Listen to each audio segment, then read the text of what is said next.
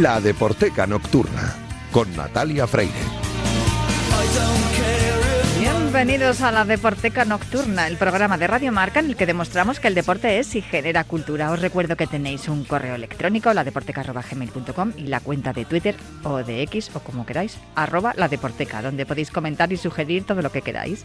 Este programa ni ningún otro serían posibles sin los técnicos, así que gracias a todos los que me ayudan cada día y esta noche muy especialmente a Luis Beamut y a Julián Pereira, que ya están haciendo que todo suene a la perfección.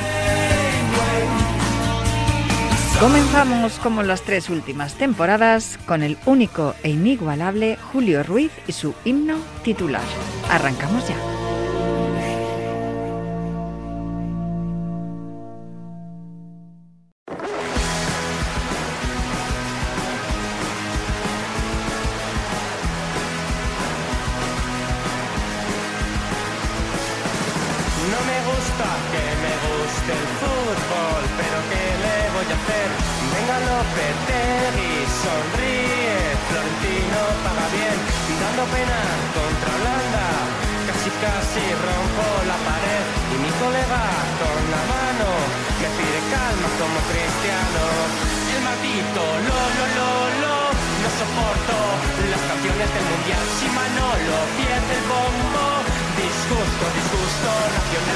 No me creo que otro Zola, que otro Zola no sea titular.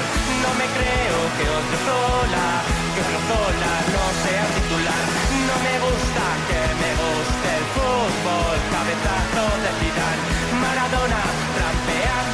Bueno, que estamos aquí charlando Julio Ruiz y yo, que, os tendríais, que escuchar las conversaciones que tenemos fuera del micro. Muy buenas, Julio. Pero eso solamente ocurre en, las conversaciones del bar y los árbitros. Sí, es, no, no, absolutamente. Pero es verdad que un día teníamos que poner aquí el, vídeo de YouTube para que nos vea la gente cómo, cómo, estamos rajando sin parar esto hasta que queda, Esto queda no entre nosotros dos, sino entre nosotros tres, porque Luis está ahí con, con las antenas puestas. Luis Beamut, que no siempre eh, me está ayudando en la Deporteca, pero siempre me está ayudando cuando viene por aquí Julio Ruiz porque es fan. Bueno, y, igualmente, yo sigo recomendando su tiempo de radio. Eh, sí, Delta Cadillac se llama su programa, todos los sábados a partir de las 2 de la mañana.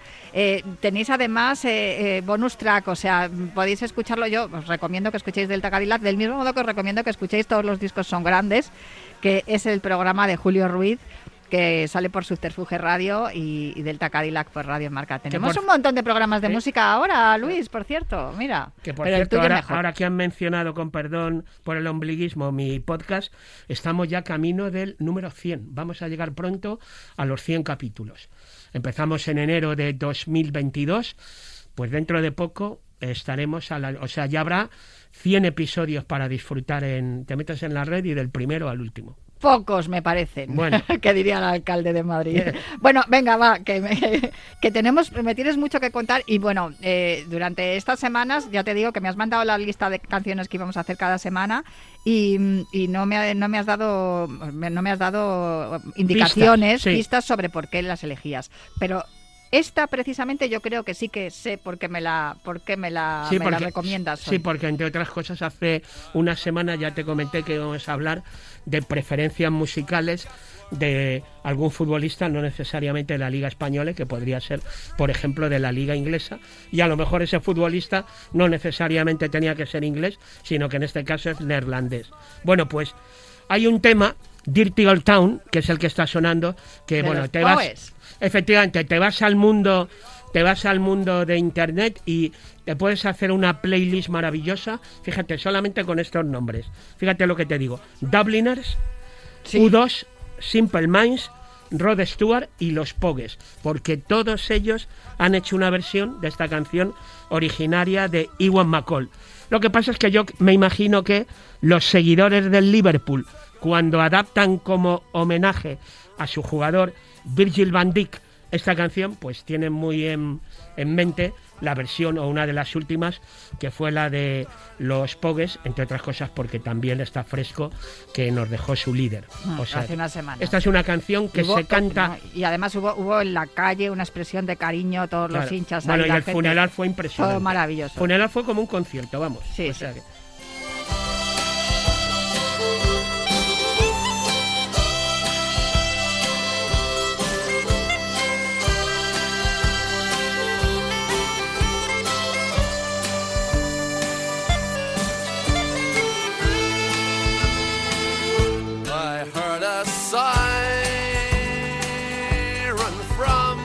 a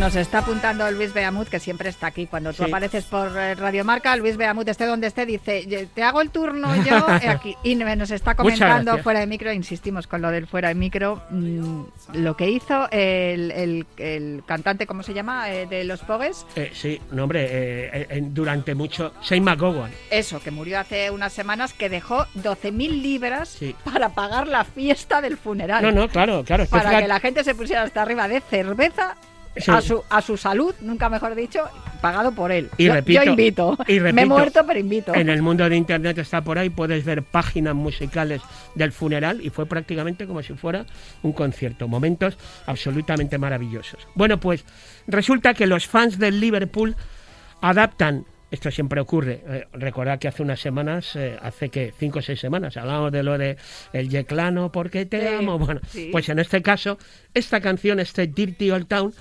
mutan la letra del tema para dedicándosela a Virgil van Dijk decir es un centrocampista, es un número 4, mira cómo defiende, mira cómo marca, pasa la pelota, él es Virgil van Dijk. Y claro, la gente se preguntará, pero a Virgil le gustan los pogues o los sonidos como esto. Bueno, pues él es un aficionado, le pega además mucho a la música de raíz, los sonidos nigerianos, el afrobeat y músicas como la de Drake, la de o la de este eh, caballero que va a sonar ahora mismo y esta canción que se llama Escape Plan, que fue un éxito de hace tres años de Travis Scott.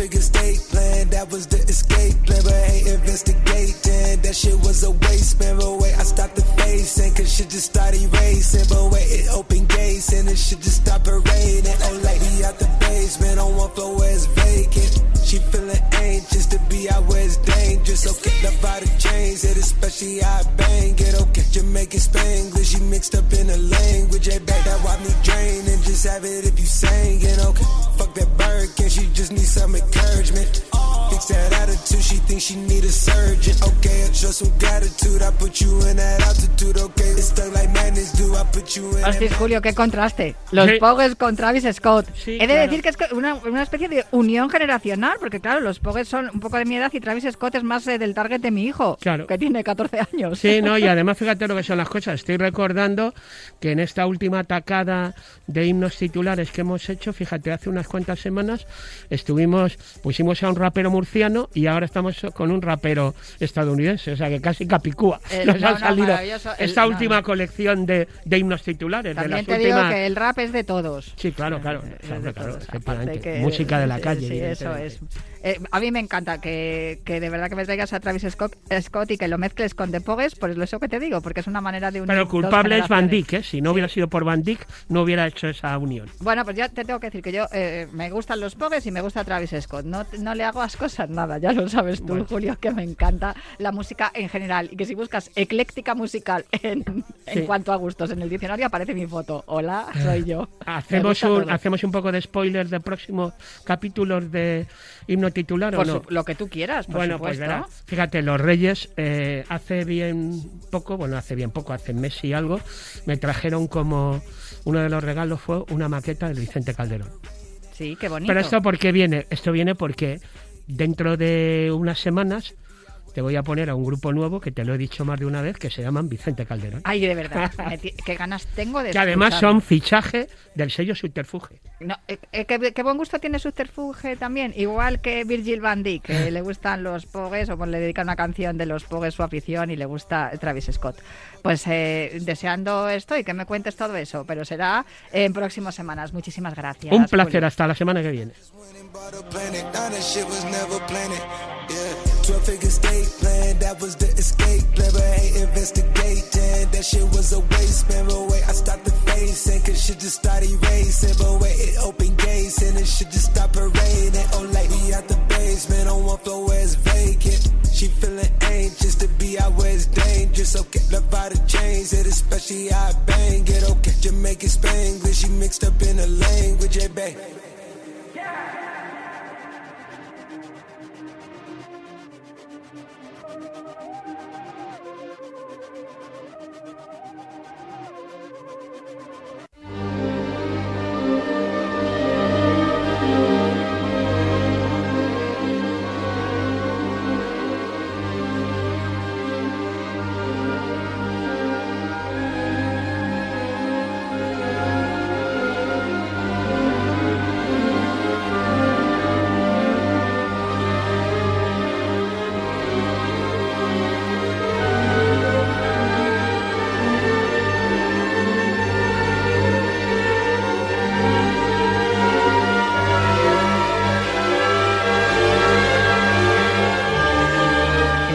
Deporte y la música clásica son un lenguaje universal, es decir, uno puede ver un partido de fútbol o de baloncesto de cualquier liga del mundo y saber qué está pasando en el juego y disfrutar con ello, o puede escuchar una melodía y sentir que transmite, aunque esté escrita en otro, en otro idioma.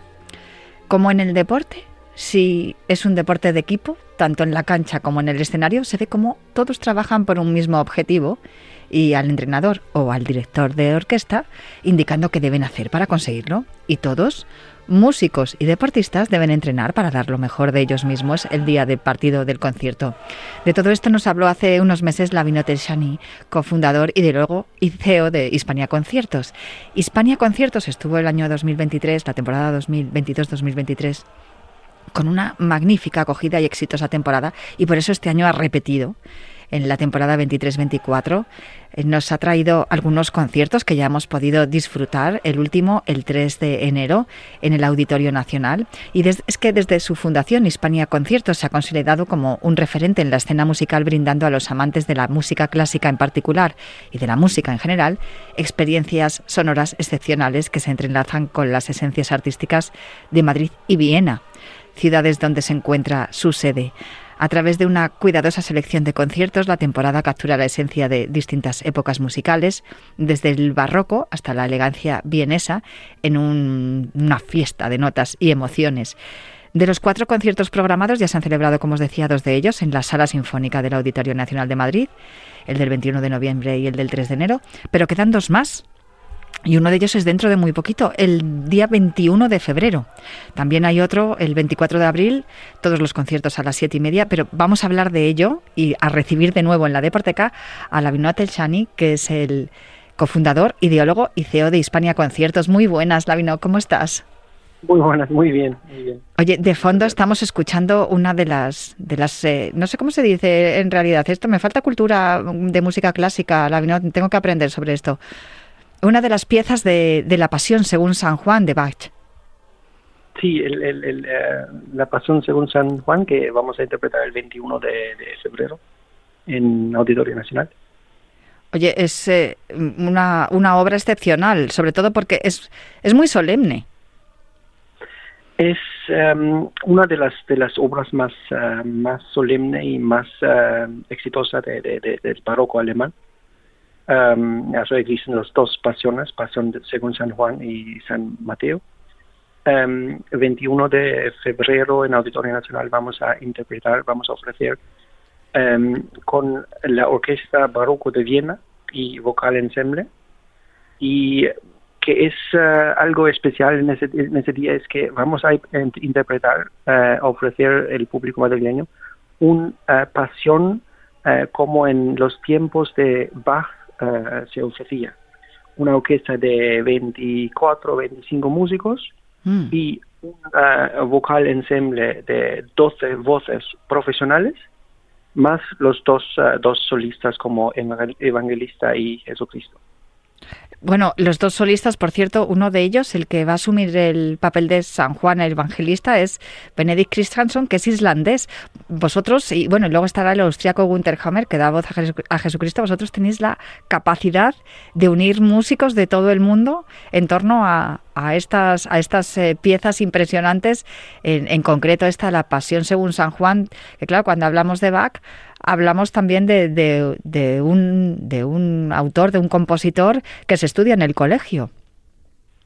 Sí, así es. El Bach ha sido, ha sido eh, uno de los, de los más eh, importantes de la historia de, la música clásica y, eh, desde ya su tiempo hasta hoy en el día siempre se escucha, se disfruta la música, música de Bach.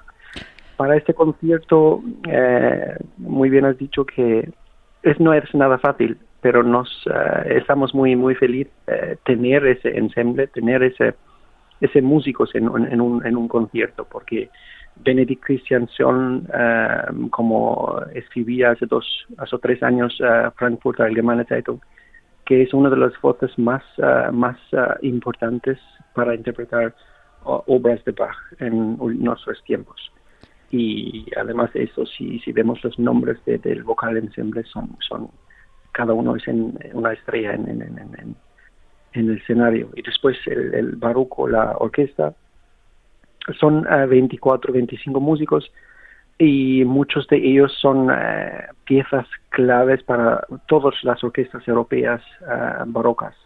Por ejemplo, Andreas Helm, que es uno de los, los oboístas más, más preguntados en, en, en, en Europa, pues todos ellos van a estar en, ese día en Madrid. Desde luego, sin duda, son, son músicos que son están muy contrastados, como bien dices, los reclaman por toda Europa. Yo te comentaba que la música de Bach se estudia en el colegio y es por eso por lo que mi siguiente pregunta tiene que ver con esto, ¿no? Que muchas veces la asignatura de música en el colegio es universal en el sentido de que independientemente del, del país en el que se estudie, se estudian los mismos autores, que un poco ocurre también, y es por eso por lo que te llamaba, con la educación física. Se aprende del mismo modo a jugar al voleibol en España que en Austria, y la música también se aprende del mismo modo en España que en Austria.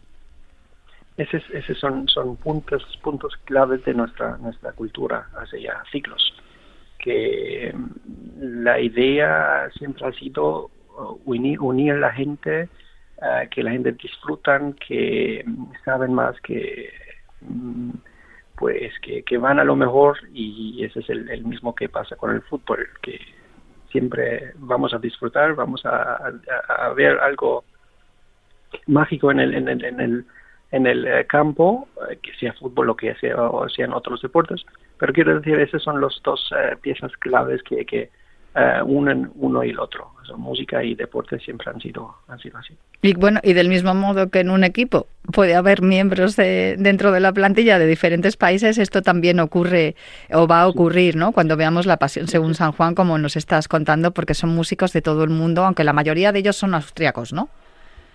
Sí, mayoría son, son austriacos y es muy interesante que mm, también en, en, en, en, una orquesta hay un concertino por ejemplo, el capitán, eh, y después hay un, director, que es el, entrenador.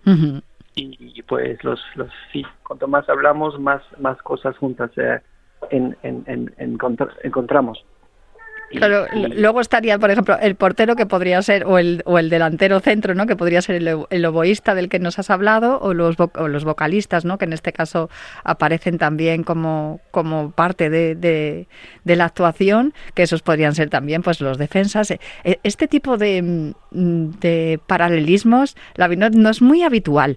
Yo te lo digo porque a veces se, establece una frontera entre eh, la música clásica, que es algo solemne y, que se podría decir de gente con cultura y, con buena formación académica, y lo que es, son los aficionados a los deportes en general o al fútbol en este caso en particular, que es gente que, que es todo lo contrario, ¿no? Gente del pueblo. Y sin embargo, cuando tú vas a un concierto, te das cuenta de que entre el público hay gente de todos lugares, lo mismo que ocurre en un campo de fútbol, que puedes encontrar a políticos, médicos, eh, eh, eh, pues, pues de profesores, artistas, y lo mismo ocurre también entre el público de, de los conciertos de música clásica. Y sin embargo, todavía nos queda ese no sé si decir complejo o prejuicio de que la música clásica es para un tipo de gente que no tiene nada que ver con la gente que le gusta el deporte. Sí, así, así es, por desgracia, por desgracia, porque como en un campo, mm, a ver, yo, esa es mi, teoría, como en un campo hay 50.000 o más uh, asientos, eh, pues el Estado y todo el mundo invierta más para que más gente van. Y la música clásica había tiempos donde está, cuando estabas más para, para elegir, dijimos así, pero en los últimos tiempos, uh, gracias a Dios, no. Eh, todo el mundo que quiere ir a un concierto, pues puede ir. Incluso vale la mitad o menos que, una, una, una, entrada del, del fútbol. Y yo, sinceramente, siempre cuando estoy con la gente y eh, también en Austria hay mucha gente que no saben eh, de los conciertos o no van mucho en los conciertos. Y siempre cuando hablo pues lo invito eh, no me gusta invitar gratuito pero lo invito que vienen en, nuestros conciertos y después pues te escriben te hablan y vienen vienen vienen después digamos muchas veces en, en el año. Y por eso nuestra misión yo creo que es también eh, explicar a la gente, eh, pues llevar a la gente a la sala de los conciertos para que, que, que un día de, ver- de verdad no tenemos solo solo personas mayores en, en- las salas como ocurre muchas veces en- en muchas salas. Ves Salas siempre llenas, que es curioso que los auditorios se llenan, aunque sea de gente mayor, y ciertamente, como bien has indicado, las entradas la mayoría de las veces son bastante más baratas que una entrada para un partido de fútbol. El próximo 21 de febrero vamos a tener La Pasión según San Juan. Y, y es de lo que hemos estado hablando, también con la Semana Santa muy cerquita, que también invita a escuchar esta música. Pero un poco después, el 24 de abril, tenemos el, el clasicismo vienés. En el programa hay obras de Haydn y de Mozart. Por ejemplo, de fondo estamos escuchando la Sinfonía número uno en D mayor de Haydn.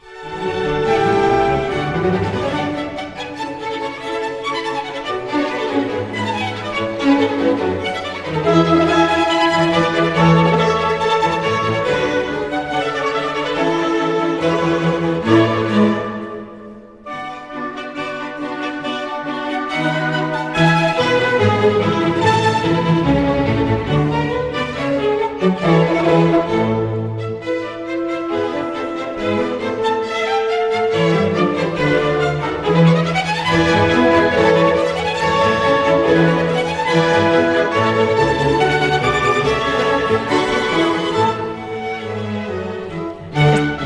Estábamos hablando del, del- el público ¿no? el popular que va a los campos de fútbol y, el que es un poco más así el- elegante y elegido, que se supone que va a los, a los eh, conciertos, pero que estábamos eh, de acuerdo en que a los dos lugares podrían ir el mismo tipo de público y esa es un poco también nuestra lucha, ¿no? Nuestra, nuestra misión de hacer creer a la gente que, que ir a ver un, un concierto de música clásica es igual de divertido y emocionante que puede ser ir a ver un espectáculo deportivo. Pero posiblemente, Lavinot, corrígeme si me equivoco, los autores Haydn y Mozart sean los más populares en el mundo. Sí, así es, sí. Ah, desde, desde época de Bach, ah, en barroco, vamos ahora en clasicismo vienés.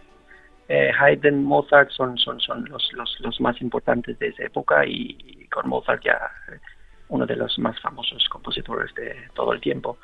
Y, um, pues en ese concierto vamos, hemos invitado Haydn Philharmonie, que nosotros eh, siempre buscamos quién puede interpretar una obra mejor o eh, casi en perfección. Entonces, en, ese, en esa ocasión hemos invitado Haydn Philharmonie eh, con el clarinetista uh, Reto Vieri, que es uno de los más famosos en, ah, Suiza, y Enrico Onofre, que es el director. Eh, vamos a interpretar un concierto ah, completamente eh, clasicismo vienés de Haydn y Mozart. Los de Mozart, por ejemplo, vamos a escuchar el concierto para clarinete y orquesta. Y em, en segunda parte, pues vamos a escuchar después, eh, o, o cerramos el concierto con la Sinfonía Júpiter, Sinfonía 41 de, de, de Mozart. Son obras que, que se escucha bastante, pero como he dicho antes, la interpretación, creemos que la interpretación que, vamos a ofrecer va a ser un concierto maravilloso, va a ser un concierto que la gente van a, no van a olvidar muy, muy, ah, mucho, digamos, muy rápido. Y ese es nuestro, nuestro, nuestro deseo, nuestro, nuestra misión, ah, que la gente viene, se conectan con nuestros artistas, con nuestros conciertos y disfrutan del concierto, sí. Y de fondo está sonando precisamente la parte segunda de Júpiter de Mozart.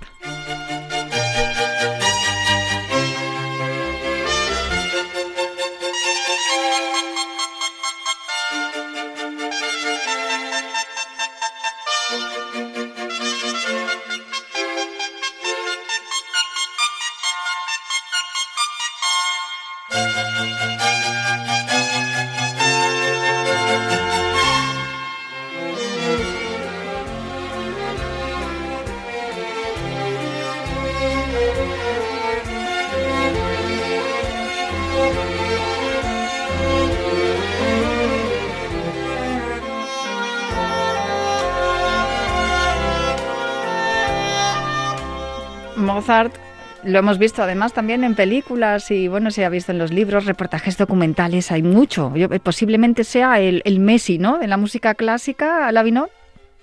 Sí, sí, sí, a lo mejor, sí, Messi y dos, tres famosos también más todos juntos.